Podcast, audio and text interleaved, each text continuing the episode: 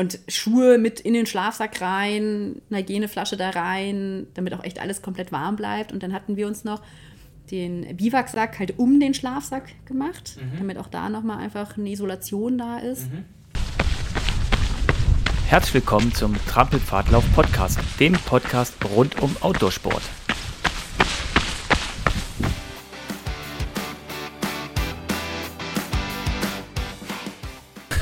Das fängt immer mit einem Lacher an, das ist immer gut.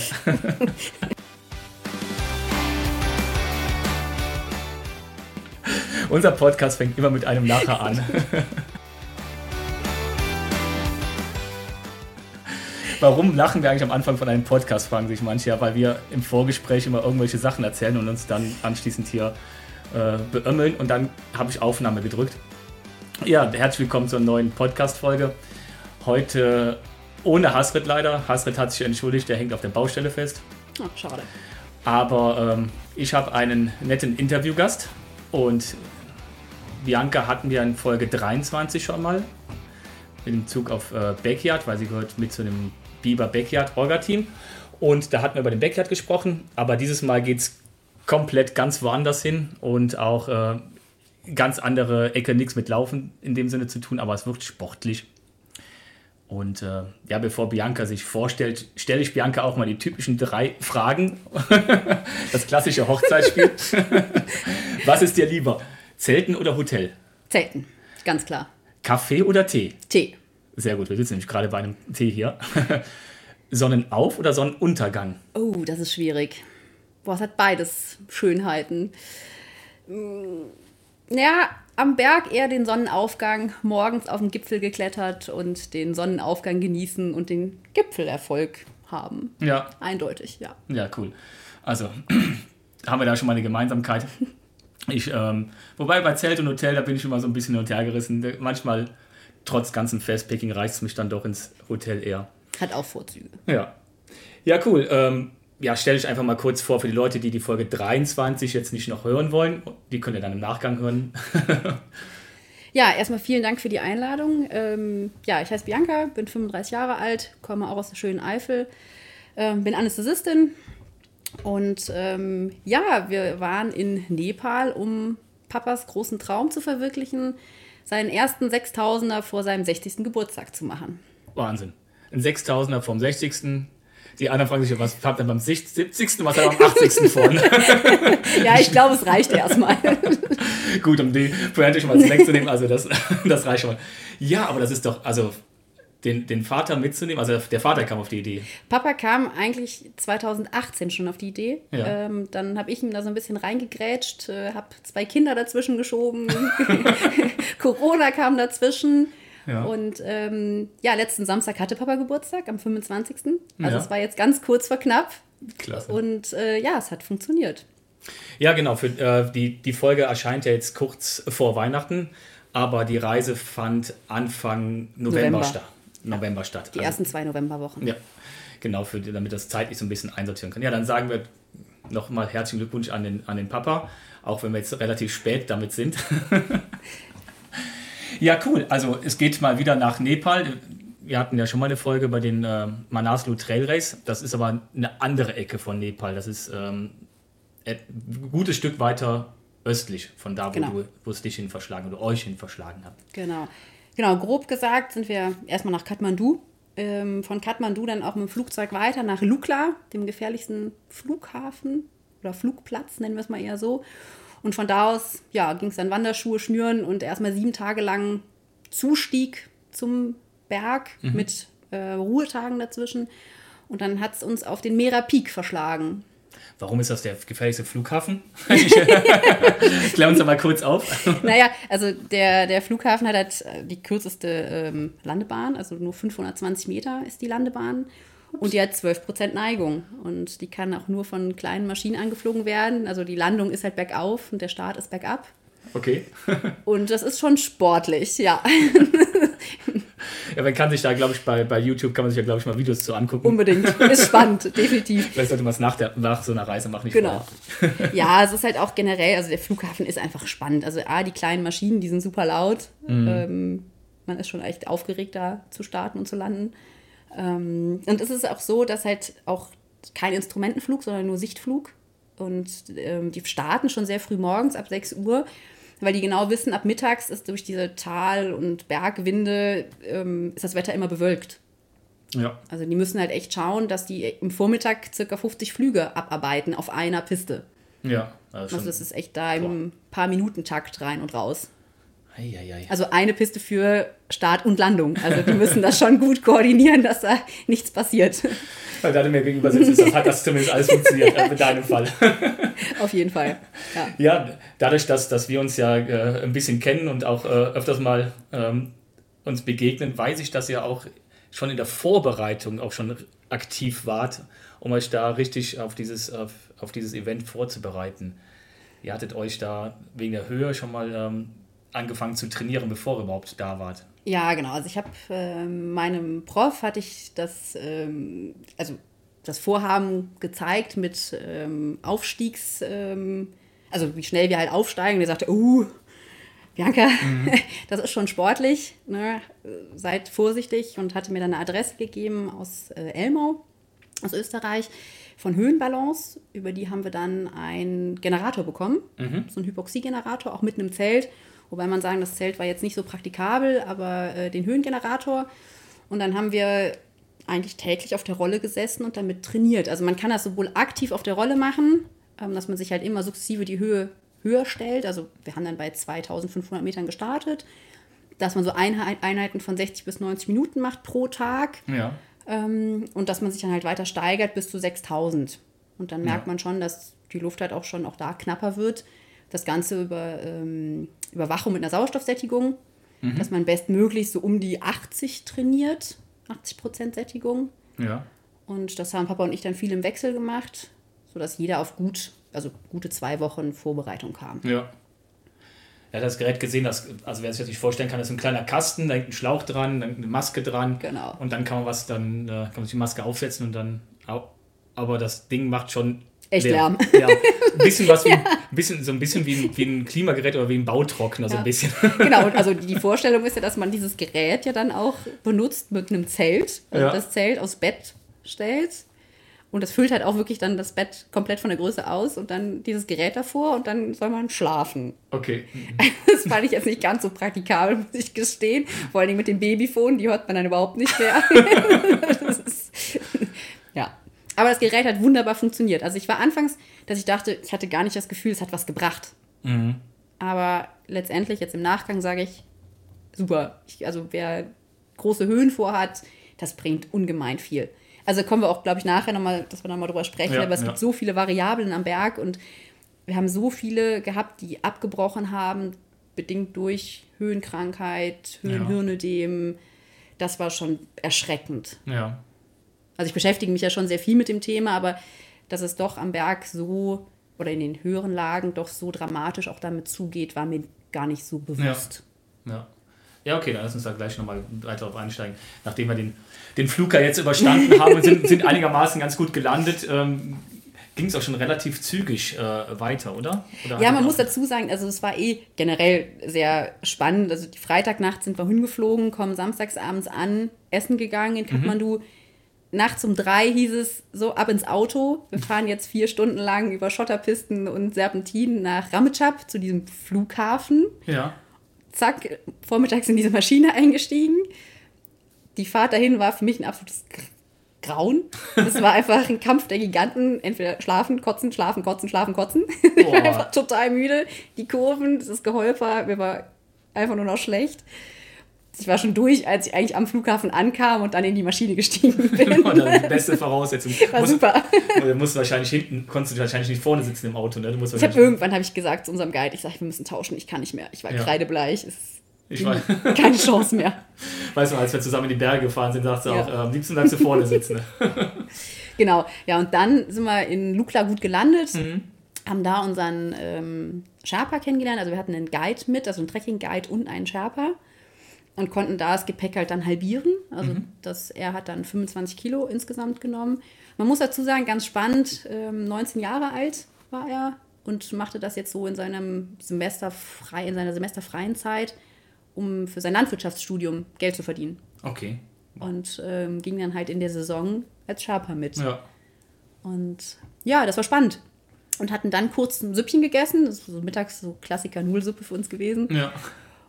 Und dann sind wir direkt losgestiefelt. Also mit, mit dem flauen Magen der Nudelsuppe nur drin. ja, das, das war echt ganz spannend. Also vor allen Dingen, da man halt mit Lukla liegt auf 2800 Meter. Oh ja. Und das ist dann schon auch einfach direkt ähm, spannend. Dann sind wir auch direkt 700 Höhenmeter aufgestiegen.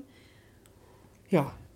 Da würde es ja schon für den, für den Normalsportler von uns schon anfangen, dass er äh, etwas äh, kurzatmiger wird. Ja, also, doch. ne? Also, wobei es ging. Also, selbst da fing es schon an, ich dachte so, ach cool, die Maschine hat echt geholfen. Ja. Also, ich merkte, ich war einfach super müde. Das Ja. macht das schon anstrengend. Ähm, klar, die Aufregung dazu. Ja, das hat natürlich schon Anreisestress, ne? Also Ja. Das ist natürlich auch Ja. enorm, ne? Genau, also da war gar keine Ruhe dazwischen. Also, wir hatten dann zwei schlaflose Nächte eigentlich. Ja. Und dann geht man halt direkt dann hoch ähm, auf die Hütte und ja. Ich meine, jetzt bist du jung, aber dein Vater mit jetzt äh, knapp 60 an dem Punkt, also 59, wie hat der das ein bisschen den Punkt weg, weggesteckt? Die ganze Reise, äh, das Anreisen und jetzt. Sehr gut. Sehr Doch, absolut. Also der hat auch sehr, sehr viel trainiert. Also man muss noch dazu sagen, Papa hat vor ein, genau einem Jahr ein neues Knie bekommen Ach jo. und hat das ganze Jahr wirklich hart trainiert, also viel, viel Fahrrad gefahren, viel, viel gewandert, sich wirklich bewusst darauf vorbereitet. Okay. Und gerade so am Anfang auch, die, die Höhe hat ihm auch da nichts ausgemacht, Ja. muss man sagen. Also war ich echt total begeistert. Weil ich, weil ich hatte als äh, wesentlich mehr Probleme mit der Höhe als, als damals meine Frau wahrscheinlich. Und da sagte uns dann jemand, das liegt daran, dass du mehr Muskelmasse halt hast und halt auch mehr. Ähm, Wobei Höhe ist Genetik, also die Höhenanpassung ist ge- eher genetisch bedingt. Also da, äh, wir haben sehr, sehr viele gehabt, die absolut trainiert waren, viele Ultraläufer auch getroffen, also viele, aber ein paar Ultraläufer auch Ja. Und einer von denen, der hat uns am Anfang begleitet, der war auch auf, den, auf der ersten Hütte mit uns. Die erste Hütte war in ähm, Chutanga auf dreieinhalb und ist dann auch mit uns am nächsten Tag über den Pass. Der Pass war dann auf 4,6, also am zweiten Tag sind wir direkt auf 4,6 schon Oha. aufgestiegen. Und die, die Nacht danach war halt auf 4,2 und er ist da massiv höhenkrank geworden. Und ist halt dann auch abgebrochen. Also absolut junger, sportlicher, fitter Kerl, aber halt nicht genügend angepasst. ja, hatte, hast du mit ihm darüber reden können? Hat er sich im Vorfeld. Ja, nee, also er war vorher schon irgendwie Berge gemacht, Trekkingreisen, aber jetzt nicht so bewusst drauf vorbereitet, weil er sich schon dachte, ja, ich bin ja eigentlich fit. Ja, aber ja. Aber so viel ich weiß, ist es doch so, wenn man auf einer Höhe war und dann ist dieser Effekt relativ schnell weg. Ja. Nach einigen Wochen, Ja. glaube ich, ist das weg. Ja. Dann muss wieder von null an, also von null anfangen. Genau. Ne? Da kannst du noch so fit sein und so viel Berge vorher gemacht haben. Ja. Ja, Ja, mal unterschätzt. Genau, also man muss, was, was halt dann auch, also was ich halt dann super fand, direkt die erste Nacht in der ersten Hütte, es beschränkt sich halt aufs Wesentliche. Ja, Man kommt da rein, es ist eine Blechhütte, ja. stehen einfach zwei Betten, zwei Matratzen und ein Holzverschlag. und ein Stehklo. es ist aber total, es ist super nett, es ist halt einfach, aber es ist irgendwie herzlich. Ja, Schlafsack drauf, direkt gefreut im Schlafsack zu schlafen. super. klasse. Ja. Ja, genau. Also Sch- Schlafen, es klingt jetzt nach äh, boah, kalten Temperaturen, oder? Holzverschlag. Definitiv, also man musste sich, Ja, die, also man muss sich da schon so ein bisschen dran gewöhnen. Also da kriege ich jetzt noch eine Gänsehaut. Manche Nächte waren echt doch ordentlich kalt. Mhm. Ja. Also bis nachher oben wirklich minus 30 Grad. Teilweise hatten wir minus 10 in den Zimmern auch. Das, Mhm. das dann auch die, die, also die Fenster waren sehr oft, also wirklich gefroren von Ja. innen. Die Flaschen waren gefroren. Ja. Also das, ähm, ja. Isoliert ist da nichts. ja, klar. Da Kommt aufs Equipment drauf an, dass Ja. du halt dementsprechend einen guten Schlafsack hast. Ne? Ja, also ich habe auch sehr oft in der Daunenjacke im Daunenschlafsack geschlafen. also, das war okay. Dann war mir schön warm. oft abends dann irgendwie Tee noch ähm, in die, in die ähm, Nalgene-Flasche gefüllt Ja, und dann halt gut zugedreht und an die Füße gelegt. ja. Ah, das ist, das ist schon, also da merkt man wirklich dann, äh, da kommt es drauf an, dass man wirklich Ja. eine vernünftige Ausrüstung hat. Auf ne? jeden Fall. Ja. Genial. Ja, cool. Ich dachte mal, gehen wir mal weiter. Wir sind jetzt auf, auf 4-2 gewesen bei dem Camp und dann wieder.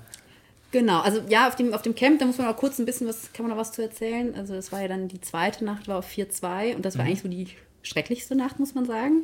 Warum?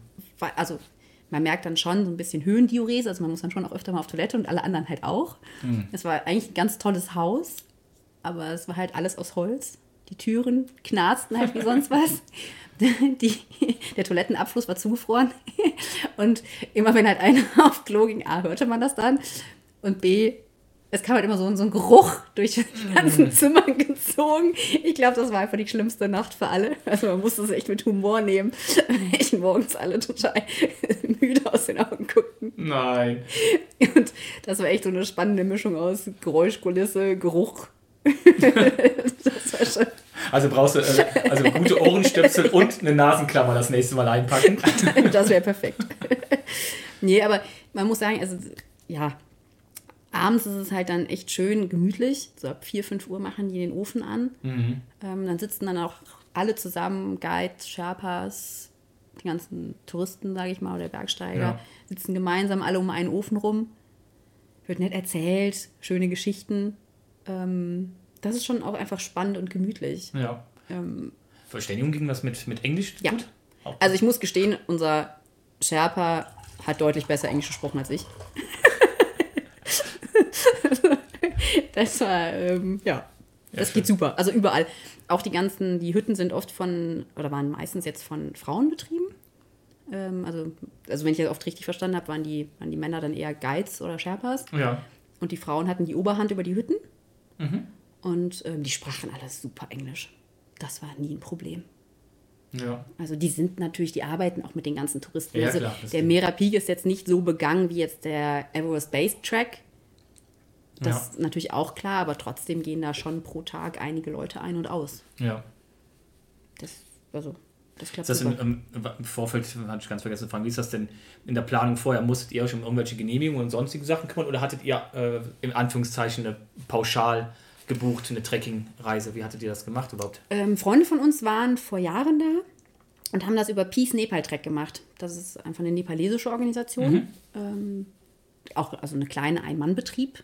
Ja. Und ähm, über ihn sind wir auch jetzt direkt gegangen. Also wir haben ihn direkt angeschrieben, weil ich das ganz gerne auch einfach direkt mit einer nepalesischen Organisation machen wollte. Mhm. Und der hatte das dann für uns komplett organisiert. Also wir hatten schon dann ein Rundum-Paket von ja, vornherein. Okay. Also da waren dann die, die Permits mit drin, die Hütten mit drin. Ja.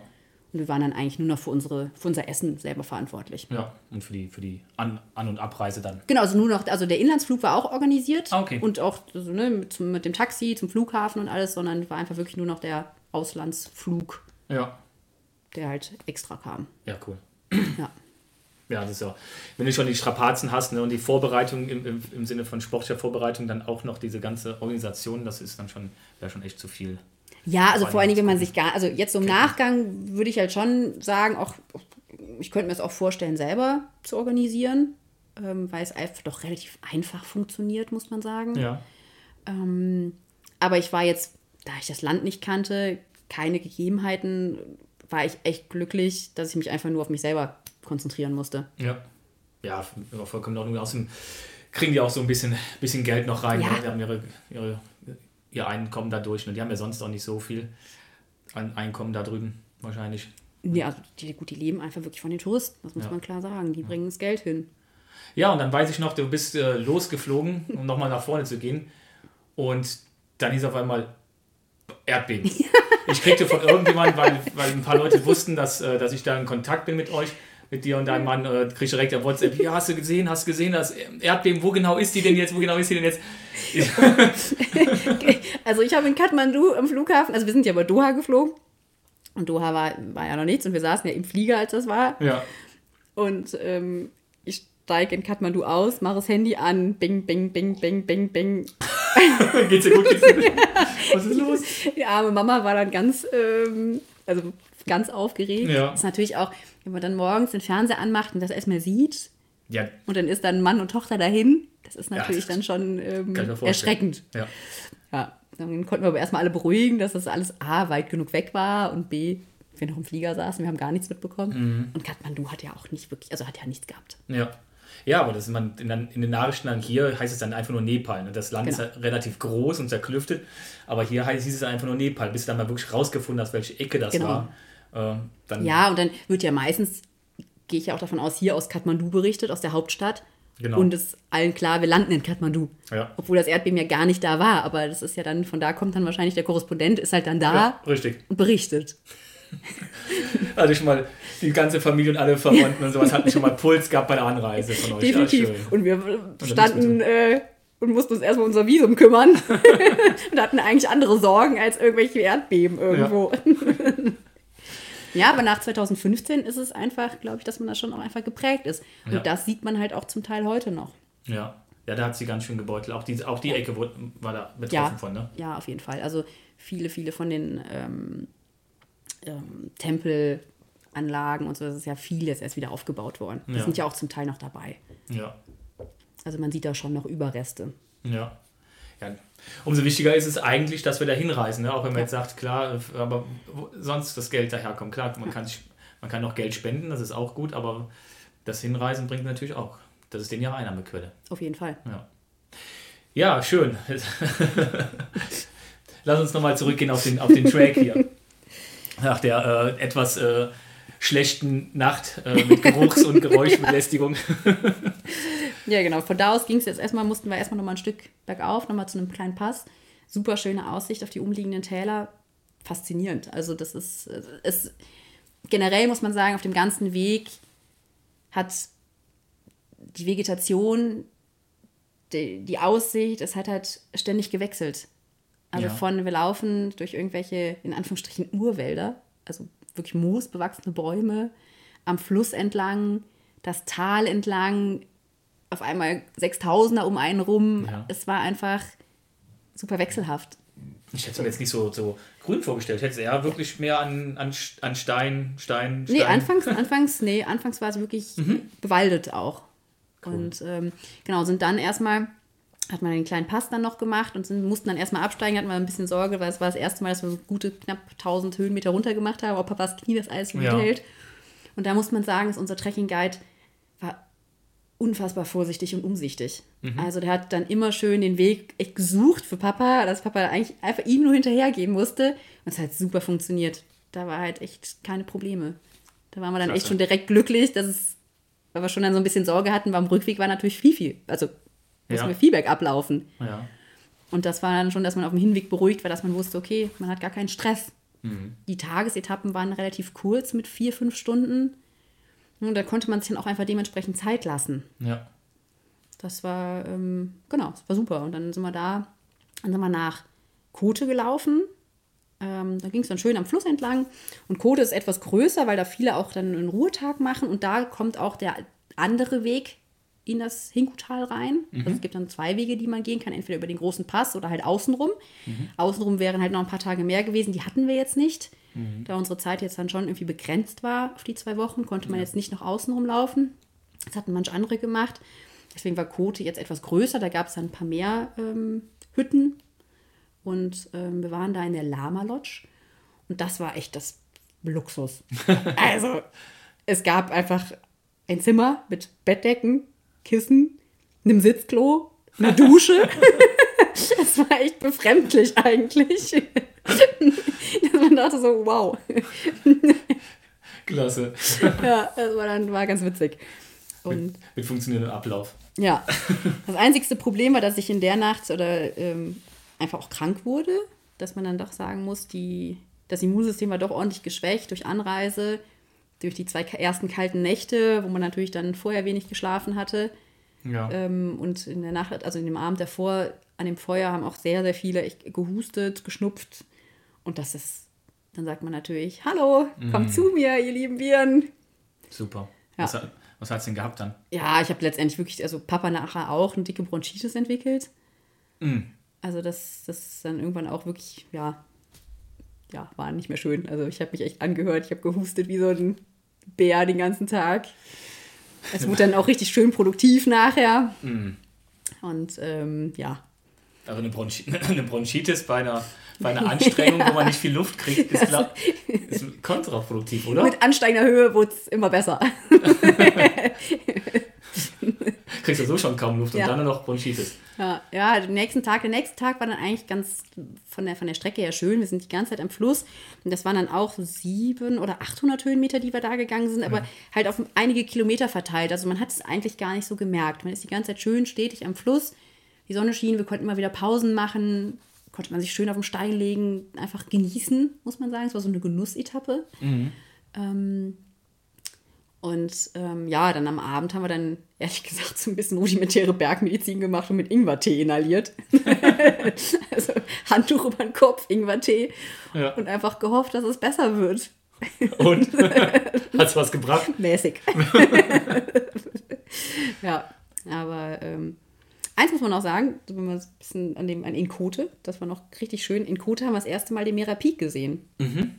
Das war das erste Mal, dass man einfach mal sein Ziel vor Augen hatte und gesehen hat, oh Gott, das ist ja noch richtig viele Höhenmeter.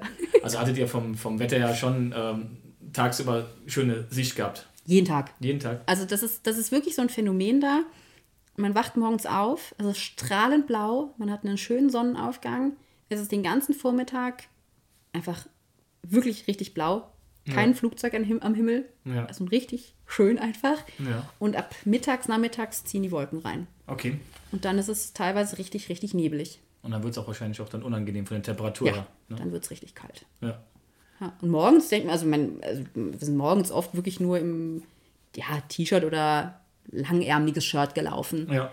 weil es wirklich gut ging.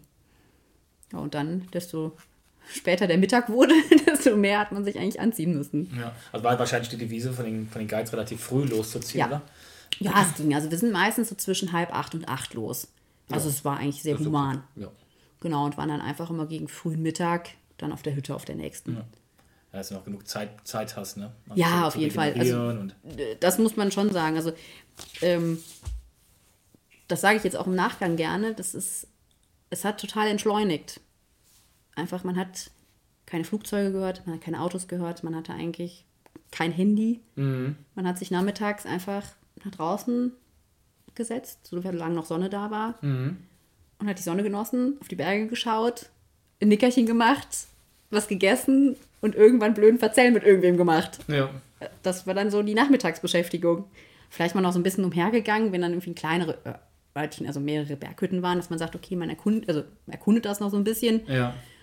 Aber sonst war es einfach entspannt. Total entschlossen. Ja. Da ist runterkommen. Absolut. Und dann kommt man zurück und denkt sich, oh Gott. In was für einem Stress leben wir eigentlich? Ja, genau. dann kommst du noch zurück und hast auch noch einen, einen, Ha- einen Haushalt mit zwei Kindern. Und äh, da kann dann, ähm, nee, lass uns noch ein bisschen in der Entspannung bleiben. Wir sind ja noch ganz, ganz weit weg. Ja, genau. Ja, aber es ist, ähm, war spannend. Genau, und am nächsten Tag, genau, das waren wir ja dann, waren wir in, zu, zu Denner, wo wir so viel inhalieren, inhaliert haben, waren wir in Kare, das war dann auf ähm, 4-3. Und ähm, von da aus sind wir dann nach, genau, nach Kare gelaufen. Kare liegt auf 5. Das war dann so die erste, so auch wirklich mal die höchste Übernachtung von uns, 5000 Metern. Oha. Ähm, genau, das war dann auch einfach mal spannend, wo wir uns auch drauf gefreut haben. Und wir wussten auch, dass wir da einen Ruhetag haben. Und ähm, da haben wir Gott sei Dank ähm, noch einen anderen, also einen Kollegen, also einen Neurochirurgen kennengelernt, der uns dann mit Antibiotikum versorgt hatte. Weil ich selber sehr viel rausreduziert habe aus Gewichtsgründen, was ich im Nachgang auch nicht mehr tun würde, Ja. muss ich sagen. Ähm, da waren wir dann echt dankbar, dass wir da ähm, einfach versorgt wurden nochmal. Mhm. Also ich hatte sonst echt alles mit dabei, aber viele Sachen hat man einfach. Ja, nee, glaube ich nicht, brauche ich nicht. Ja. Dann wird dann doch eines Besseren belehrt. Ah, ist ja Medizinerin mit, das ist wieder Schuster mit seinen Leisten. Ja, ja, ja, ja, ja, da darf man gar nicht drüber. Die Medizinerin mit ihrem nicht vorhandenen Ja, Medikamenten. genau. Nee, aber das war auch einfach total nett und wir hatten von da an, ähm, ist der Christoph, ähm, hat uns auch komplett begleitet dann bis zum Ende. Ähm, hatte sich dann quasi mit seinem Guide uns angeschlossen. Und das wurde dann auch so im Gesamten eine lustige Truppe. Also da haben wir echt viel gelacht. Wie groß war die, war die mit der Truppe jetzt so? Mm, Wir hatten dann zwei Guides, einen Sherpa und wir zu dritt dann. Okay. Ja, Noch sehr schön. das ist- passte dann auch vom Tempo und ähm, Das war lustig, war noch eine Ja. nette Abwechslung dazu. Wann machen die generell nur so kleine, ähm, so kleine Gruppen oder ist das jetzt einfach nur Zufall gewesen, weil es von der Reisezeit immer nicht gepasst hat? Oder Also auf dem Track habe ich eigentlich maximal, eigentlich waren es immer kleine Gruppen, ja. Also wenn man nachher Lukla die Gruppen gesehen hat, die Richtung Everest Base Track, die waren echt zehn, zehn Leute, mehr als zehn Leute zum Teil. okay. Und da in unsere Richtung waren es viele, auch die alleine unterwegs waren mit einem Guide oder Ja. mit einem Sherpa-Guide, so einer Kombination dann. Ähm, genau. Es waren wirklich alles eigentlich nur Einzelpersonen, maximal zu zweit. Das hatten wir eben gar nicht groß so gesprochen, aber für mich war das so sehr ständig, aber ich weiß nicht, ob das die Leute wissen. Ihr müsst, ihr musstet ja praktisch nur in Anführungszeichen eure Kleidung tragen, die ihr braucht für diesen Track und die äh, Sch Schlafsäcke. Oder was- Na was- ja, was also nee, also das, das, das Gepäck ist schon deutlich größer, muss man sagen. Also Ja. man muss ja auch die Bergausrüstung mitnehmen, also das, was man halt nachher für wirklich den Berg braucht, also die Steigeisen, ähm, Eispickel, Ah ja, Helm, Gurt, ähm, Karabiner. Also man hat schon einiges an Gerödel dabei. Also ich war nachher schon auf, boah, ich hatte glaube ich 23, 22 oder 23 Kilo mit. Oh ja. Ja. Und da war klar, die Devise, es wird geteilt. Also der Sherpa durfte nicht mehr als 25 Kilo haben. Ja. Und wir hatten eins zu zweit. Das heißt, es war grob, dass jeder halt 12,5, 13 Kilo halt abgibt. Ja. Ähm, genau, also man hat selber auch schon 10, 12 Kilo auf dem Rücken gehabt. Ja. Und die Ver Verpflegung ist dann praktisch immer in den Hütten gewesen oder ähm, Genau. vor Ort braucht ihr da, dafür praktisch nichts mit zu, zu Ja, wir hatten schon so ein bisschen eigenes mit, weil ich jetzt auch jetzt nicht, also ich war vorher noch nie in Nepal, Mhm. hatte mich natürlich auch vorher jetzt nicht so mit dem Essen auseinandergesetzt, bin so eine kleine Nase im Essen. hatte dementsprechend schon so ein paar Riegel mit. Also weil ich jetzt auch nicht unterwegs, ich wusste jetzt auch nicht unterwegs, wie lange brauchen wir für die Etappen? Haben wir zwischendurch irgendwelche Hütten, wo wir einkehren? Und wir hatten immer auf dem Weg lag mindestens ein oder zwei von diesen Teehäusern, wo wir dann Tee getrunken haben oder wo wir hätten auch was essen können. Ja, Also eigentlich hätte man gar nichts mitnehmen müssen. okay. Gut, jetzt haben wir dann viel, also wir hatten ein paar Riegel mit, Ja, ein klar. bisschen Riegel, ein paar Drops, Ja. Gele, weil du einfach nicht, man wusste es ja nicht. Ja, es kann ja auch sein, dass du irgendwas nicht verträgst und dann ist das dann ganz gut, wenn du irgendwie was hast, ne? Genau, was, was irgendwie Energie bringt, die man kennt. Ja, ein paar Elektrolyte dann nachführen kannst, ja. Ja, genau. Aber sonst, ähm, also die Verpflegung war super. Und man muss ganz ehrlich sagen, das war ich total fasziniert. Unser äh, Guide hat für jeden Tag einen Apfel und eine Mandarine mitgehabt. total verrückt. Wir haben jeden Abend nach dem Abendessen von ihm einen geschälten Apfel und eine geschälte Mandarine bekommen. Das war wirklich total so, äh, was, ist, was ist hier los? Geil. Äh, er, machte das, er machte das aber wirklich mit Liebe und Überzeugung. Das Ja. war so, ja, Der schleppt er es die ganze Zeit mit, ne? Ja. Von Anfang bis Ende. Ja. Wahnsinn. also da muss man überlegen, das waren ja dann zwölf oder 13 Äpfel und Mandarinen. Klasse. Also wirklich, äh, ja, Ich finde das sowieso immer faszinierend, was da manchmal, äh, was sie auf die Beine stellen, aus so einfachen Mitteln, auch manchmal auch beim Ja. Kochen und so, ne? Ähm, das, aber Verpflegung war top. ja, ne? Also- Kann ich mir vorstellen, dass sie. Also ich muss jetzt ganz ehrlich sagen, ich habe da jetzt wirklich definitiv nur vegetarisch gelebt.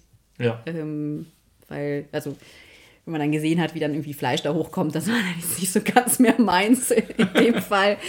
Aber ähm, gebratenen Reis mit Gemüse, gebratene Nudeln mit Gemüse. Selbst oben gab es dann selbstgemachte Pommes. Und die schmeckten wirklich. Also sie, sie hatten halt auch Pizza. Haben Ja. die auch selber, also haben die auch selber gemacht.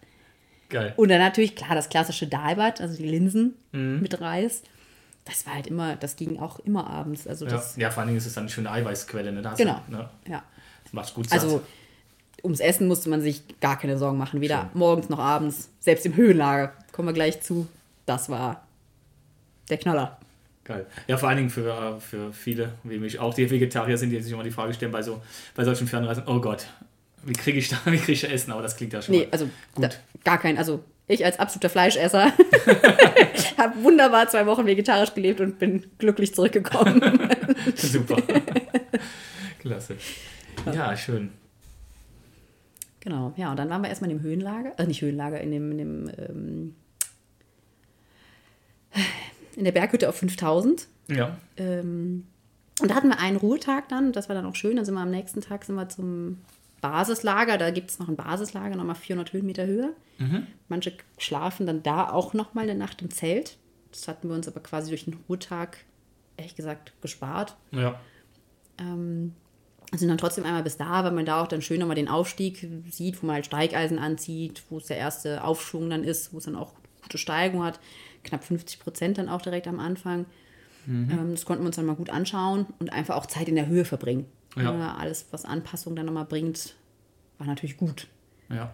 Und dann haben wir da auch den Climbing Guide, also unseren Bergführer kennengelernt. Also der ähm, Trekking Guide und der Sherpa begleiten dich nur bis zum Höhenlager. Mhm. Und für den reinen Gipfelaufstieg braucht man nochmal einen separaten Bergführer, mhm. die auch dann einfach nichts anderes in Anführungsstrichen machen. Ja. Und das war auch ganz spannend. Der war auch ein, auch ein junger Kerl, 29 Jahre alt. Ähm, total motiviert, total erfahren auch. Ähm, also der machte auch einen wirklich guten Eindruck, muss man sagen. Und dann haben wir dann, ich weiß auch nicht genau, warum sie es machen, gab es dann nochmal so eine kleine Übungsstrecke, wo man dann einmal zeigen muss, dass man mit einer Steigklemme umgehen kann, einen Berg ja. rauf, oben auch nochmal umbaut und sich dann auch nochmal abseilt. Ja. Alles Material, was man letztendlich nicht, nicht am Berg selber braucht. Aber für Notfall ist es halt gut, dass man das einmal bewiesen hat, wenn dann doch mal irgendeiner mal ein schlechtes Wetter gekommen wäre oder oder oder. Ja. Ja, wahrscheinlich hatten die auch eine schlechte Erfahrung gehabt und haben gesagt, okay, machen wir jetzt immer. Genau. Ja. Ganz spannend fand ich vor allen Dingen, der hat dann angefangen, wirklich das komplette Equipment auseinanderzunehmen. Also auf unserer Ausrüstungsliste stand richtig viel Bergmaterial eigentlich drauf, was wir mitnehmen sollten. Mhm. Der hat das erstmal alles komplett auseinandergenommen. Brauchen wir nicht, brauchen wir nicht, brauchen wir nicht. Das nehmen wir mit, das nehmen wir mit, das nehmen wir mit, das nicht. Und ich dachte, okay, warum habe ich eigentlich den ganzen Mist hier mitgeschleppt? Schreib das doch von Anfang an bitte drauf. also war bestimmt ja, zwei Kilo oder so, die man sich hätte eigentlich sparen können. Aber gut, im Nachgang ist man dann schlauer. Ja, klar. Und der hat sich dann auch wirklich, das fand ich dann auch wirklich gut, Schlafsack angeguckt, Schuhe angeschaut, ähm, Hosen, Jacken, mhm. komplette Ausrüstung, Handschuhe. Also man hätte quasi da in Kare auch nochmal ähm, Ausrüstung leihen können, hätte man jetzt dann zu wenig gehabt. Ja. Also die nehmen keinen mit hoch, der nicht vernünftig ausgerüstet ist. Das ist, ist ja, ich finde es gut, dass sie ja. das machen, ja. Absolut. Weil ich kann mir gut vorstellen, dass der eine oder andere Bergtourist, in Anführungszeichen, äh, da sagt, okay, ich äh, mache das einfach, ich werde schon irgendwie von denen hochgebracht. Genau, aber nee, da sind die schon auch ziemlich strikt drin. Also die, die nehmen echt deine Tasche komplett auseinander. Ja. Also hat mich überzeugt, fand ich super. Ja, und er bringt auch ein bisschen Sicherheit für einen, weil man sagt, okay, dann hat derjenige, der ihn hochbringt, auch äh, Erfahrung und genau. weiß, worauf es ankommt. Ja. Und er sagt, das kannst du da lassen, aber das und das ist wichtig. Ne? Genau. Schön. Ja. Ja. und dann sind wir am nächsten, am nächsten Morgen, ging es dann hoch ins, ins Höhenlager. Mhm. Erstmal bis zum Basislager wieder Basislager dann komplette Ausrüstung an.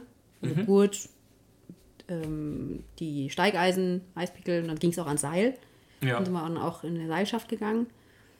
Und ähm, da merkte man dann schon, dass die Luft auch einfach knapper wird. Also da ging es dann, wenn dann 50% Steigung und ähm, ja, da dann, musste man schon gut atmen. ich muss ja den, den, äh, den, den Hörern noch kurz ein bisschen aufklären. Also ihr, du und dein Vater macht schon mal öfters so ja. Hochtouren. Also genau, ihr seid ja nicht, ihr seid ja äh, nicht nur, dass ihr äh, sportlich seid und wandern könnt, sondern ihr seid auch oft ganz oben auf dem Berg unterwegs. Ja, doch, auf jeden Fall. Also dieses Jahr hatte ich dann ähm, mit einem befreundeten Bergführer noch den Eiger und den Mönch gemacht. Ja. Auch so ein bisschen zum, zum Anpassen vorher.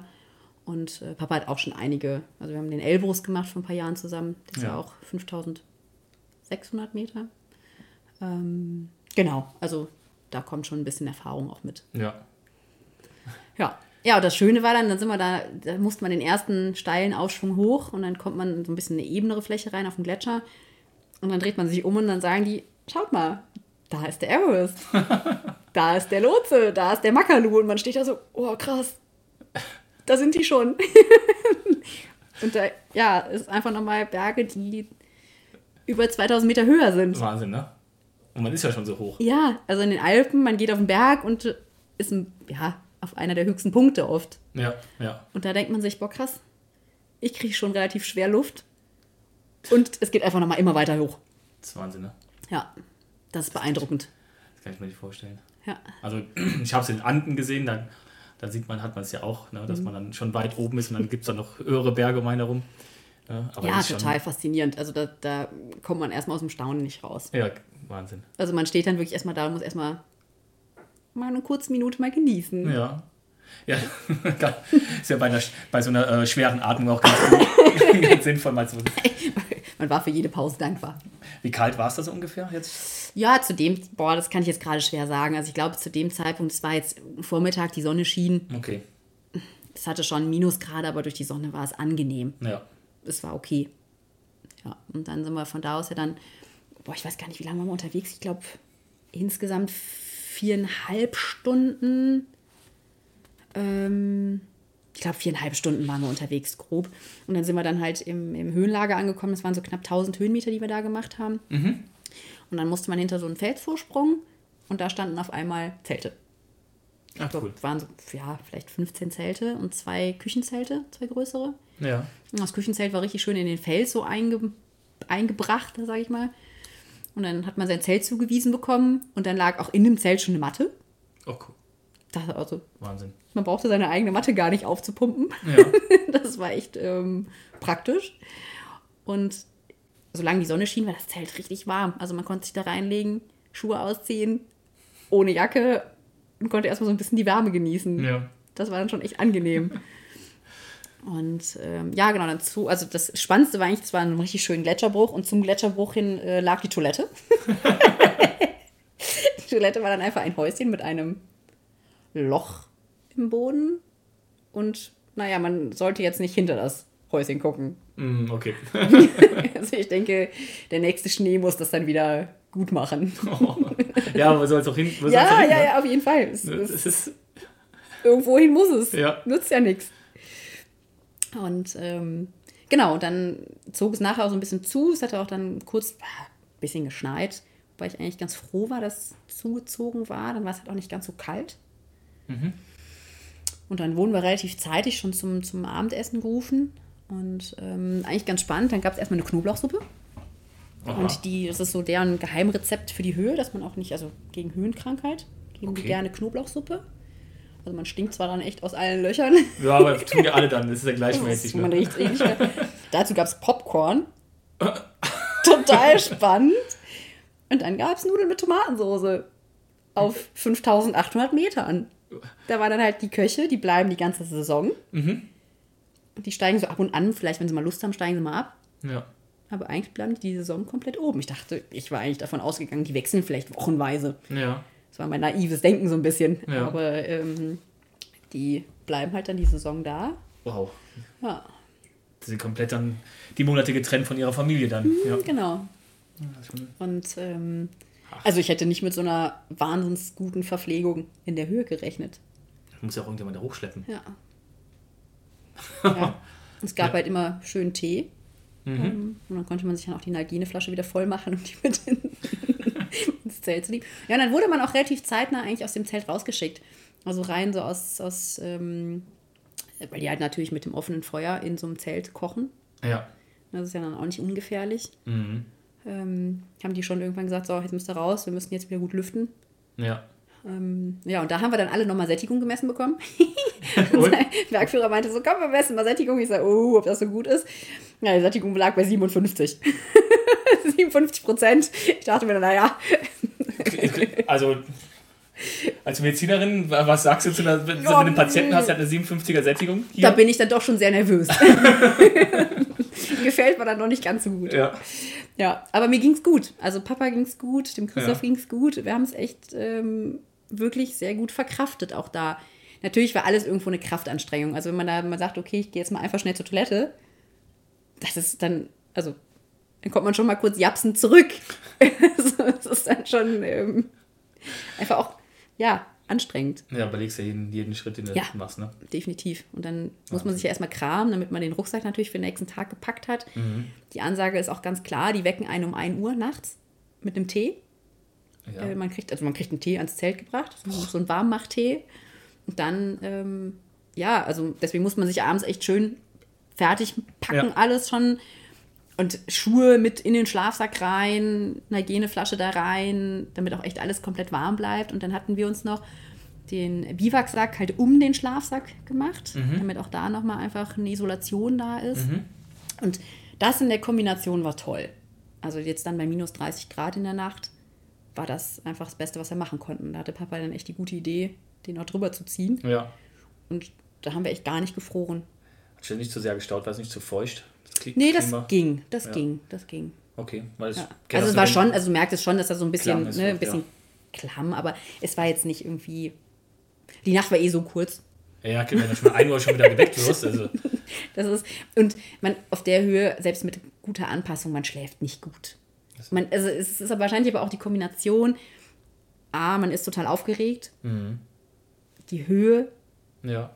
es ist die Nacht dann im Zelt, da kommen so viele ja. spannende Aspekte da rein. Ja, ja das ähm, stimmt.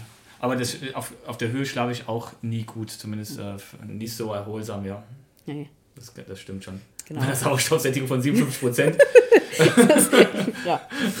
ja, dann, ja, dann gab es auf jeden Fall gab's dann den Tee ja. um 1 Uhr. Und dann äh, sind wir in das Küchenzelt. Dann gab es äh, heiße Milch mit Cornflakes. also wir konnten, wir konnten wählen zwischen Porridge oder heißer Milch mit Cornflakes und wir haben uns ganz klar dafür entschieden, weil nach Russland haben wir absolute Abneigung gegen Porridge. Okay. Cornflakes schön süß, ne? damit er ja. halt schön Energie, ne? Genau. Und ja, ähm, ja und dann ging es eigentlich um 2 Uhr bei einem sternklaren Himmel los. Oh, geil. Das sind ja. tausende von Sternen. Ja, oder? das ist natürlich absolut. Aber wobei man sagen muss, man kann sich, also man hat sich da nicht wirklich drauf konzentrieren können. Hm. Also das ist dann kein Genuss. Ja. Also man muss echt schauen, das wechselt da wirklich auch zwischen steilen Passagen mit 55% Steigung und flachen Passagen. Und man ist bemüht um jeden Schritt. Also da wurde dann schon, also natürlich die Erkältung war natürlich noch mit dabei, die Höhe. Ja. Die Kombination hat es einem wirklich auch schwer gemacht. Boah, was für eine Anstrengung. Mhm, auf jeden Fall. Wahnsinn. Ja. Und also das, das, ich weiß nicht, ob das halt gut oder schlecht ist. Man sah natürlich die Steigung nicht immer. Man sah aber auch nicht, wo man hingeht. Also ja. man sah sein, sein, Ziel auch nicht. Also ich habe das ja schon sonst gerne, dass ich mein Ziel vor Augen habe. Mhm. Ich weiß es jetzt gar nicht, ob es das jetzt besser oder nicht besser mhm. gemacht hat. kommt auf den, auf, den, auf den Zustand gerade an. genau. Manchmal ist es besser, wenn man nicht weiß, wo es ja, hingeht. Ja, also ganz am Ende gab es dann auch echt nochmal einen richtig steilen Aufstieg. Mhm. Und da wurde es dann auch schon langsam hell. Und äh, da war dann echt für alle nochmal so, oh Gott, jetzt nicht ernsthaft, müssen wir da noch hoch? ja. Ja, aber man muss sagen, also alle drei, also Papa, Christoph und ich, das hat keiner mehr wirklich gesprochen. Es war jeder mit sich selbst beschäftigt ja. und hat da für sich gekämpft, da hochzukommen. Klasse. Ja. Das war, also war schon auch irgendwie meditativ, die ganze Zeit einfach nur auf die Schritte des Vordermanns zu gucken und ja. eigentlich nur hinterher zu gehen. Ja. Ja. Und dann waren wir halt wirklich Punkt zum Sonnenaufgang oben. Das weiß auch, warum die um 1 Uhr geweckt haben. Ja. Ja, auf jeden Fall. Also wir waren auch die Einzigen, die anderen waren, manche sind hinter uns, also eine gute Stunde hinter uns auch erst losgegangen. Ja. Die hatten es natürlich dann so ein bisschen wärmer vielleicht schon auch. Weil wenn die, sobald die Sonne da war, merktest du, wurde es direkt deutlich wärmer. Ja. Und ähm, aber die waren halt nicht zum Sonnenaufgang oben. Das ist schon auch wunderschön. Das kann, also ja, das Wahnsinn, ist, ist, dann faszinierend. Aber vor allen Dingen nach, also ein Sonnenaufgang ist ja schon schön. Ein Sonnenaufgang auf so einem Berg stelle ich mir mhm. jetzt schon enorm ja. vor, gepaart mit der vorigen ja. Anstrengung. Wobei es war verdammt kalt. Also Fotos machen war halt super schwer möglich. Also die mhm. Finger aus den Handschuhen raus und das, das war schon. Es gibt nicht viele Gipfelfotos muss man sagen. Ja, aber im Kopf. Im Kopf, genau, im Kopf auf jeden Fall. Genau. Ja. Und ähm, das ist ja eigentlich das, worauf es ankommt, dass ihr den, den Augenblick hatte. Dein Vater ja. ging es auch gut an dem Punkt? Ja, der hat, der hat die letzten, die letzten paar Meter, also die letzten Höhenmeter hoch, hat er schon auch wirklich sehr gekämpft. Das sagt mhm. er auch selber. Ähm, er meinte irgendwann nachher, boah, hätte irgendwer gesagt, wir drehen um. Ich hätte kein Problem damit gehabt. Aber es hat niemand von uns eigentlich, ehrlich gesagt, niemand wirklich real den Gedanken gehabt. Ja, ja. Manchmal wünscht man sich, dass man sagt, boah, warum mache ich das hier eigentlich? Aber eigentlich wollte jeder hoch. Ja. Also im Herzen war jedem klar, wir schaffen das. Ja. Und wir ziehen uns da alle hoch. Also auf dem letzten Stück dann auch noch, das wäre nee. echt zu schade. Genau, das, das macht man. Wenn das Wetter ja auch noch mitspielt, das ist ja auch eine Sache, ne? Ja. Ihr hattet ja anscheinend äh, bei der ganzen Tour bis, bis jetzt Glück gehabt im Wetter, ne? Also da muss man dann ganz, ganz kurz noch erzählen. Ähm, gutes Beispiel, der Christoph, der ist mhm. den Berg das fünfte Mal angegangen. Ui. Genau. Beim ersten Mal ist seine Freundin höhenkrank geworden. Dann war Covid zweimal, wo es abgesagt wurde. Beim dritten, also beim vierten Mal war es dann so, dass ähm, der Monsun sich verzögert hatte mhm. und er dann tagelang am Flughafen in Rametschap saß und einfach wegen schlechtem Wetter nicht fliegen konnte nach Lukla. Mhm. und da fest saß. Und da müssen, muss ich jetzt mit Papa sagen, haben wir so ein unfassbares Glück gehabt. Wir sind dahin, hatten nur zwei Wochen, was auch einfach sehr kurz ist für den Berg. Also man musste sich vorher anpassen. Normalerweise hat man mindestens eine Woche länger. Ja. Und es hat ohne unseren Reservetag geklappt. Es hat einfach wirklich perfekt funktioniert. Also Ja, das ist Wahnsinn. absolutes Glück. Ja. Ja. War schön. Es war auch schön, wir hatten, äh, äh, Bianca hatten wir ihnen den, den Spot mitgegeben, den wir noch hatten. Und äh, da stand vorher eingeschränkt in Nepal. Ähm, in der Ecke konnte man nicht so genau zuordnen und er hat nicht permanent funktioniert, aber gerade am Aufstiegstag konnten wir das, äh, also ihr Mann und ich hatten beide den, den Link gehabt, wo man da drauf gucken konnte. Und wir konnten dann verfolgen, wie es dann Pünktchen für Pünktchen Ja. heute nach oben ging. Das Ich wollte gerade sagen, klasse. genau, da, da hatte Kevin dann auch direkt geschrieben, ähm, Bergheil, weil er das dann sehen konnte. Das Ja. hat mich dann schon auch gefreut, dass es da funktioniert hat. Ja, Dass dann auch einfach die frohe Nachricht direkt zu Hause angekommen ist, weil wir ja doch nicht, auch nicht jeden Tag Internet hatten. Es war klar, also, dass wir halt an dem Tag, wenn wir runterkommen, allen, also, dass wir uns da in Anführungsstrichen WLAN kaufen ja. Und dass wir dann auf jeden Fall allen Bescheid sagen können, damit Ja. auch alle einfach beruhigt sind. Aber sonst hat man auch einfach nicht jeden Tag, hat man es nicht jeden Tag gemacht und auch ehrlich auch genossen, dass man nicht jeden Tag erreichbar war. Ja, ist auch ganz gut so. Ja, Muss er, wie du schon sagst, auch komplett raus halt. Ja. Genau. Ihr hattet ja euren Guide dabei, also dass die, die, und die, sind, die wissen, was zu tun ist, wenn, wenn was ist. Ne? Deswegen seid ihr nicht ganz allein unterwegs gewesen, da ist es ja auch was anderes. genau. Für die, für die, die zu Hause bleiben. Ja, und dann haben wir uns aber relativ zügig eigentlich, ach, das Wichtigste war eigentlich noch, ich habe den Stein, ne, das habe ich dir ja geschickt, Ja. den Stein oben für Ina deponiert. Da war ich dann auch sehr stolz drauf, muss ich sagen, dass wir sie da hochgebracht haben. Ähm, genau, aber da hatten wir dann auch schon geschrieben. Ähm, Ja, das war auch echt klasse, vor allem mit dem Blick rüber dann auf die, genau, auf die ach, 8000er. die 8000er, genau. Genau, dass sie da halt einfach auch das genießen kann. Der höchste Stein bisher. Na, mal gucken. Ich wollte gerade sagen, Nee. die, Challenge, die Challenge kann gerne angenommen werden. mal gucken, ob noch jemand einen Stein übrig hat. Genau. Ja, und dann sind wir relativ zügig runter, muss Ja. ich sagen. Also wir waren dann auch froh, dass wir dann einfach den Abstieg beginnen konnten. Und äh, direkt erstmal noch ins Höhenlager rein. Im Höhenlager kann man ja dann im frühen, Vor also im, im frühen ähm, Morgen dann auch wieder an. Und dann haben wir uns erstmal alle eigentlich ins Zelt gelegt und erstmal Füße von uns gestreckt und erstmal eine Stunde geatmet Ja. Ja. und erstmal geruht. Ja. Ähm, und dann haben wir dann eine Nudelsuppe noch bekommen und dann sind wir abgestiegen auf 5000 wieder zurück ja. ähm, nach Kote, äh, nach Kote, sag ich, nach Kare. Und ähm, ja, dann merkte man schon, es wurde einfach einfacher wieder. Also mit jedem Meter runter wird das einfacher. Ein Downhill runtergebrettert. Ja, das ging mit Papas Knie jetzt nicht ganz so. Der hat mich dann schon immer wieder ein bisschen gebremst bergab. Ja. Aber ist ja auch, ist ja auch richtig so. Und ähm, ja, das war dann schon, ähm, da war man schon stolz, als man dann auch wieder dann Das kann es auch nicht sein. in den Kare angekommen ist. Und vor allen Dingen, es ging allen gut. Ja. Also vor allem, wir haben ja viele einfach erlebt, die, die den Aufstieg ja dann irgendwie abgebrochen haben, die krank wurden.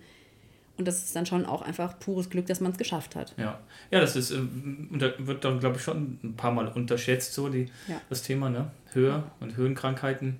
Definitiv. Also das, ist, das ist dieser Punkt Variablen, den ich mal ganz am Anfang angesprochen hatte. Also da kommt ja dann nicht nur das Wetter, die Höhe, die eigene Verfassung, wird man vorher, fängt man sich vorher irgendwas ein. Es kommt auch noch auch auf den Bergführer an, den man hat. Also manche waren doch auch sehr zügig unterwegs. Und zügig, also Schnelligkeit ist da ja nicht unbedingt Gewinn, muss man sagen. Ja. Ähm, man muss sich ja schon auch irgendwie einstellen, wie ist jetzt der Gast? Ja. ähm, Material. Also da haben wir auch auf der Strecke zurück relativ viel darüber diskutiert, wie viele Einflussfaktoren es eigentlich auf so eine Tour gibt. Mhm. Also das ist ähm, ja Wahnsinn. ja. also Wesentlich mehr als bei einer, bei einer normalen Bergtour. Definitiv. Ja, die, Ja. ja ich habe das kenn, kennengelernt, das auch schon bei, was war es gewesen, bei 3,7 war es gewesen, wo wir in, äh, in Peru waren. Der äh, ist auch einer höhenkrank geworden und der konnte dann halt die, die Tour nicht mitmachen. Ne? Der war dann fünf Tage, ging ziemlich gut. Dann von da aus sind wir dann wieder runter. Das war dann auch geplant, dass es dann tiefer geht, aber der hatte am Anfang auch dann gedacht, ja, ihm geht's gut und ist die ganze Zeit da rumgerannt und der Guide sagte auch, na, mach heute mal langsam, ne? Aber ja, ich fühle mich doch gut. Nee, Ja, war dann also, zu schnell. ja, also das, das war an, an, an dem Abstiegstag von Kare nach Kote. Ja. Dann sind wir auch relativ weit runtergegangen direkt. Also man konnte dann zwei Etappen quasi in einem laufen.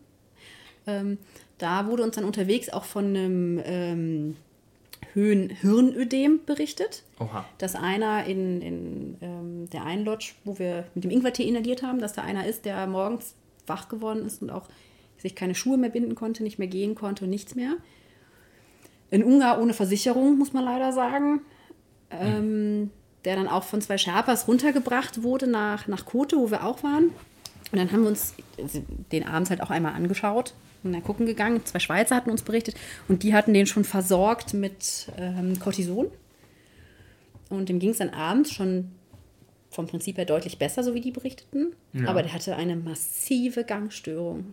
Das war wirklich eindrücklich. Ja. Und das Problem ist, dass es einfach eine hohe Letalitätsrate hat. Und dann haben wir wirklich auf den eingeredet, dass er irgendwie weg rausfliegen muss. Der kann nicht weitergehen. Ja. Also der spielt halt einfach ganz klar mit seinem Leben. Ja. Ja, dann hat er sich also scheinbar in der Nacht irgendwie versucht, eine Versicherung noch zu organisieren. Der Flug ab da waren 950 Dollar. Ähm, ja, Ja, es sind praktisch jetzt ein äh, Blutgerinnsel im Kopfbild sich dann. Nee, Oder was ist das? nee, nee, das ist ja dann einfach eine, eine Schrankenstörung, sage ich mal. Also, dass du einfach ähm, Flüssigkeit sich sammelt. Ah, okay. Und die drückt dann, Genau. ja. Ja. Ich glaube, das darf unser Neuroschurk jetzt gar nicht hören. Ja, wir, wir haben ja keine Mediziner. Wir müssen das ja einfach, einfach halten, dass wir es jetzt ja. Damit man mal so Genau. ungefähr sich vorstellen kann. Aber es Ja, ist auf jeden Fall gefährlich. Also, absolut gefährlich, absolut hohe äh, Todesrate auch, auch behandelt. Ähm, und am nächsten Tag haben wir einen Hubschrauber gehört, in der Hoffnung, dass er es dann halt war. ja. Wobei ich halt auch da sage, wie unverantwortlich ist es, ohne eine vernünftige Versicherung so einen Berg anzugehen. Also das verstehe ich halt auch nicht. Also man gibt ja schon viel Geld in Anführungsstrichen aus für den Flug dahin, Ja. für die Reise an sich. Dass man dann keine Versicherung hat, verstehe ich nicht. Ja, also eine Bergrettungsversicherung, also Ja, reden wir jetzt nicht von viel Geld, oder? nein, Also nein. ich, weiß wahrscheinlich bei euch über einen Alpenverein. Alpenverein, ADAC, ich weiß jetzt nicht, wie es in Ungarn geregelt ist, was es da Ja, gibt, das weiß ich jetzt nicht, aber vom Prinzip her, Wird es ähm, was geben, ne? genau. Ja, aber wenn du mal siehst, wenn du über einen Alpenverein, die da versichert bist, dann, dann redest du von 50 bis 80 Euro im Jahr für einen Beitrag, in welchen Sektion du bist, ne? Ja, genau. Ja, und wenn du jetzt sagst, okay, du gehst auch nur für ein Jahr rein, das ist dann Ja. für, also bei der Reise, ich meine, da reden wir ja schnell mal von ein paar tausend Euro für so eine Reise. Also Genau. Das ist an am falschen Ende gespart. Definitiv. Und das ist halt auch so ein Grund, warum man dann gesagt hat, okay, warum, also ja, Ich kann ja, kann ja, kann ja auch passieren, dass was weiß ich, kennt ja jeder von uns, ne, dass du umklingst, um, dass du blöd stolperst. So ein Quatsch. du musst ja nur ne? was Falsches essen da. Ja, Keine genau. Kraft mehr. Ja, und wie willst du dann runterkommen von diesem. Genau, genau. Ja, das, äh, ja, aber noch ein guter Hinweis auch nochmal generell dieses Thema, das am Berg unterwegs ist, ne? Und da umso mehr, das ist dann, Ja, war dann für mich wirklich, also unverständlich. ja, Aber es war auch eindrücklich, es war spannend. Also es war wirklich ähm, lehrreich, das auch mal so zu sehen. mh, wie Ich hatte vorher geht. noch nie ein Höhenhirnödem jetzt in, dem, in der Ausprägung gesehen. Ja. Also, ähm, ja. Gut, dass es bei euch gut gegangen ist. Ja, definitiv. Bis zum, bis zum Abstieg auch nichts mehr passiert. Nee, der Abstieg ging ja dann relativ zügig, Ja, muss man ne? sagen. Also man konnte, die Etappen wurden dann so ein bisschen gestrafter, also ein bisschen zusammengefasst. Mhm. Wir mussten natürlich schon auch einmal über den Pass auch rüber, wieder zurück. Ähm, nach, also, und vom Pass waren es dann 1800 Höhenmeter wieder runter, bis nach Lukla. Ui, was sagt Papas Knie gewesen? 1800? Ja, das, das war dann schon etwas geschwollener und schmerzhaft, aber es war noch im Rahmen. Also es war schon, ähm, das hat sehr, sehr gut funktioniert, weil wir es wirklich auch ruhig gemacht haben. Also wir haben uns da, da wirklich, es war die längste Etappe eigentlich, muss man sagen. Und die sind wir wirklich ruhig angegangen. Das hat gut gehalten. Ja. Also das, ähm, er merkte schon dann ordentlich, aber ähm, ja. Genau, und dann waren wir dann in Lukla an dem Abend. An dem Tag hatte ich Geburtstag. und das war dann total schön. Abends nach dem Essen hatte dann der ähm, Guide noch eine Torte organisiert. Ja, ich habe ein Bild gesehen, total Ja, süß. genau. Hatten dann gesungen und dann hat man noch einen Schal geschenkt bekommen. und ja, das war dann schon sehr berührend und ich habe mich schon wirklich sehr gefreut darüber. Und Ja, dann Cool. war abends halt auch Straßenfest. Ach, das Die Lichterfest, ja. Und die, die, die, das Lukla besteht aus einer Straße, Mhm. wo dann so ein paar Geschäfte sind und die ganzen Pensionen, Hotels sind. Und alle waren auf der Straße. Und überall waren so kleine Partys, Musik halt draußen. Ja. und Tänzerinnen und ähm, ja, es war richtig was los abends. Und nur für deinen Geburtstag. Ja, es passte gut. Ja, da war das ja praktisch ein äh, zweifaches Geburtstagsgeschenk. Ja, Das ist ja cool. ja, das war hast schön. be- Beide zum Geburtstag das geschenkt. Genau. Und äh, gut, wir hatten dann auch schon ein, zwei Bier getrunken und die waren dann natürlich nach, dem, nach der ganzen Anstrengung, die saßen gut. Da braucht es auch wahrscheinlich auch nicht mehr wie zwei Nee, Bier, oder? Nee, auf keinen Fall. Ja, aber ähm, ja, im Ganzen muss man sagen, es, äh, es hat sich einfach so gelohnt. Also, ähm, ja, dann sind wir dann von, von Lukla zurückgeflogen nach Rametschap und dann war unser Taxi in Anführungsstrichen von Rametschap nach ähm, Kathmandu zurück ein Jeep. Ja. Das war dann äh, für meine Reiseübelkeit wieder perfekt. Also du, und du musstest ganz hinten sitzen. Nee, nee, ich saß zum Glück erste Reihe in der Mitte. Ich konnte schön geradeaus gucken, Ja. das war schon gut. Aber dann, diesmal war der Verkehr ja dann tagsüber. Mhm. Das wurde dann schon sportlicher auf der Straße. Ja, das war schon, wurde dann schon auch einfach eng mit den, mit den entgegenkommenden LKWs und ähm, ja, aber es hat gut funktioniert. Nicht Ich habe ich hab zumindest nicht gebrochen. Der Magen war ein bisschen flau, aber es ging. Ja, ja, genau. Und ähm, genau, dann hatten wir dann unseren Reservetag, den konnten wir dann noch in Kathmandu nutzen. Da haben Schön. dann in, in Tamil geschlafen. Tamil ist ein bisschen das, das ähm, Touristenviertel, ähm, sagen Ja. wir mal so, wo ein Geschäft neben dem anderen ist. Und ähm, da hatten wir so ein kleines Hotel. Auch total nett, muss man sagen. Und dann konnten wir uns dann halt wirklich die einfach, ja, das Viertel, die Umgebung einfach noch anschauen. Waren dann nachmittags noch am, am Durbar Square, so einer der königlichen Plätze da. Ähm, einfach auch fasziniert, so ein bisschen Kultur noch mitzunehmen. Also Ja. man war jetzt natürlich sehr, sehr viel am Berg unterwegs. Trotzdem habe ich mich dann auch sehr gefreut, da einfach die Stadt noch einen Tag kennenzulernen. Ja. Einen Bruchteil davon gesehen. ja. Und äh, abends war noch total schön, weil man in einer Rooftop-Bar essen und konnte über ganz Kathmandu schauen. Auch schön. Ja, So, aber war es jetzt nicht total äh, skurril nach dieser Einsamkeit in Anführungszeichen am Berg? Dann Kathmandu ist ja dann, stelle ich mir schon größer, lauter vor, ja, ist fröhlicher. total trubelig auf der Straße. Also kleine, kleine, was bei uns Einbahnstraßen wären, da ist dann äh, Gegenverkehr mit Motorrad, LKW, Fußgänger, Tieren.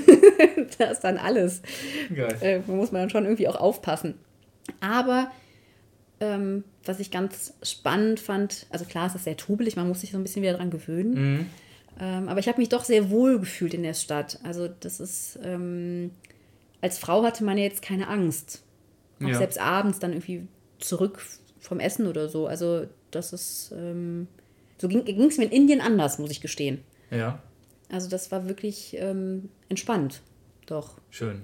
Ja, das kann man nicht anders sagen. Also Ja. das, äh, und vor allen Dingen, ich fand es da jetzt, zumindest wo wir waren, waren auch so ein bisschen in, in einheimischeren Vierteln, ähm, die Straßen sind doch sehr sauber. Also man hat zwar überall, die Elektrizität ist ein Graus, Ja. also ein Elektriker kriegt da natürlich, also Das kann mir vorstellen. es Ja. ist ja einfach nur Bäume. Es Ja, ist ja. Da wird, auch, Jeder- da, wird auch einfach ein neues Kabel gezogen, wenn man nicht weiß, wo das äh, andere Kabel eigentlich hingeht. Ja, und dann gehen einfach mal ein Bündel aus zehn Kabeln einfach durch eine Haustüre rein. So einfach mal angezapft. Also es ist dann spannend. Ja. Ich habe sehr viele Fotos einfach nur von der Elektrizität gemacht, weil mich das so fasziniert hat. Ähm, aber die Straßen waren doch total sauber. Ja. Also wir waren an dem einen, waren dem morgens relativ früh unterwegs. Wir waren es ja natürlich gewohnt, vom, vom Berg halb neun, äh, halb acht, acht, gehen wir raus. Mhm. Dachte, ach komm, um neun gehen wir mal gucken. Da war aber da schon noch alles zu. Und, Okay. Aber die Leute standen halt auf der Straße und fegten alle vor ihren, ähm, ähm, also vor ihren Geschäften, vor ihren Häusern. Ja. Das fand ich schon beeindruckend. Eine ganz andere. Also ihre, Gra ihre Gräben sauber gemacht. ja. Schön. Also wie der Eifler samstags. Also auch ein Bergvolk, deswegen. Wahrscheinlich haben wir da die Gemeinsamkeiten. Wahrscheinlich. Bloß das Laub wegmachen von der Hecke hier. ja, ja, war spannend. Schön. Ja. Also ich würde es jederzeit wieder machen. Also es war so echt geprägt aus ja, faszinierenden Menschen, aber auch irgendwie Schicksalsschläge, auch die man auch da getroffen hat oder Ja. die dann auch einfach es nicht geschafft haben. Ähm, ja, es war eine bunte Mischung aus allem. Ja. Kein Walk in the Park. Nee. Definitiv nicht. Das hört, Nee. wie, wie viele Leute dann doch das Ganze nicht schaffen und abbrechen und, äh, und Ja. auch krank werden, dann äh, muss man sich das schon genau überlegen. Ja, also die Vorbereitung war es allemal wert, auch wenn man am Ende echt gar keinen Bock mehr drauf hatte und dachte so, boah, es bringt doch eigentlich gar nichts. Doch, es hat was gebracht. Ja, ja. ja oder man, man macht es halt nicht wie ihr im Vorfeld, dann muss man aber dementsprechend viel Zeit einplanen, wenn man anreist, dass man sich da entsprechend vor Ort. Auf jeden langsam, Fall. Ne? Genau, das war jetzt aber so halt nicht möglich, also mit den Kindern nicht und das, ja, Ja, dann brauchst du aber schon deine, deine Woche mehr. auf jeden Fall. Also viele haben es halt mit drei Wochen gemacht, die da unterwegs waren. Ne? Die sind dann auch nicht direkt über den Pass, sondern außenrum ähm, oder halt vorher woanders schon unterwegs gewesen. Ähm, ja, dann muss man das halt so machen. Ja. Was sind so jetzt im Nachgang Dinge, die du, wenn jetzt einer sagen würde, okay, mache ich auch und ich kann das auch und so, Dinge, auf die du auf keinen Fall verzichten würdest, jetzt im Nachgang sagen würdest. Also wenn ich das nochmal machen würde, würde ich genau die Dinge mitnehmen. Oh, meine dicke Daunenjacke, die, Okay. die ich zum Testen mit hatte und ich habe sie geliebt. ja. Ich habe sie einfach jeden Tag ständig angehabt. Okay, also die super dicke, schöne. Super dicker Daunenjacke, auf jeden Fall. Ähm, vernünftiger Schlafsack, Ja. A und O.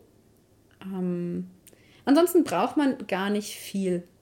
ja. Also jetzt, es gibt letztendlich, braucht man sich gar nicht so viel Sorgen zu machen, dass man irgendwie ein Handy nicht laden könnte. Kann man überall. ja. Muss man halt manchmal für bezahlen. Aber rein theoretisch braucht man jetzt keine 10 Powerbanks mitzunehmen. Ja. So, das ist, die sind halt einfach super ausgestattet. Ja. Ähm, letztendlich kann man da auch einfach überall alles holen. Mhm. Ähm, ja, also ich glaube, man muss sich im Vorfeld weniger Sorgen machen. Ja. Aber die Daunenjacke. Die Und die dicken Socken. Auf jeden Fall. Ja, Moment. Moment. Oh. Also jeder, jeder, der mich kennt mit meinen Füßen, wie viele Blasen und Zehennägel ich schon geopfert habe. Äh, ich hatte mir im Vorfeld einfach nur ein paar vernünftige Merino-Socken neu geholt. Die habe ich die ganzen zwei Wochen getragen und ich hatte keine einzige Blase. Das ist so. Also sonst auf jeder Bergtour, auf jedem Lauf, das ist, also ich fluche da immer wie ein Rohrspatz. Ja.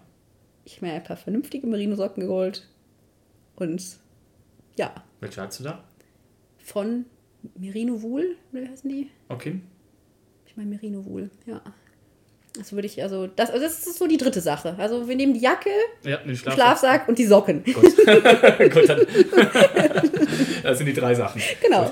Ja. Das wären meine wichtigsten Sachen, die ich wieder mitnehmen würde. Ja, das ist auch das, also wenn das, das Schlafen ist ja das A und O. Wenn du jetzt schon wenig Ja. Schlaf kriegst, dass du wenigstens dann ähm, das irgendwie ausnutzt, die kurze Zeit, ne? genau. Also das ist ja auch beim Fall. ja, wobei die Nächte teilweise echt lang waren. Also wir sind am Anfang, wenn man nicht mehr wusste, was man macht, um 7 Uhr ins Bett gegangen. Und dann stehst du erst um halb sieben oder sieben wieder auf und dann denkst einfach, was mache ich hier eigentlich? also in der Nacht, mitten in der Nacht, wie oft ich irgendwelche Podcasts oder so gehört habe, weil ich einfach nicht wusste, was ich machen Ja. soll. Ja, klar. Ich hatte mir zum Glück ein paar vorher runtergeladen. Und ja, sind wir doch schon mal, sind wir schon bei vier. ja das stimmt auch wieder. Die Ohrenstöpsel, und, die, Ohrenstöpsel und den Podcast. Und am, ne? Ja. und am besten dann die äh, kabelgebundenen, Ja, damit du nicht noch das Bluetooth-Problem hast Genau. mit dem Laden. ja. ja, das war manchmal waren die Nächte echt lang. Ja, das, also ich kenne es ja auch beim Fastpacking, wenn du dann ähm, durchgefroren bist und du hast keine andere Möglichkeit, als dich einfach hinzulegen in den Schlafsack. Genau. Was machst du dann, wenn du nicht müde genug bist? Dann, dann klar, du kannst die, die Stille im Wald genießen. Oder im Das machst aber auch keine zwei Wochen lang. Ja, genau. Das kannst du mal eine Nacht machen. Ja, genau. Klasse. Was, ähm, nochmal so zusammen, zusammengefasst, was für eine Strecke habt ihr dann in, in Summe gemacht? Mm, Es waren grob 100 Kilometer nachher und 8000 Höhenmeter im, im Aufstieg. Ja, das ist schon, Genau. das ist schon ordentlich. Ja. Wobei die Tagesetappen jetzt, wenn man so runterbricht, wenn man jetzt ne, einen Ultraläufer nimmt, 100 Kilometer laufen, da sagt man so, ja, boah, ey, ich habe 100 Kilometer auf zwei Wochen gemacht. Ja, aber man muss es natürlich auch Gepäck, Höhe, Die Hö Höhe.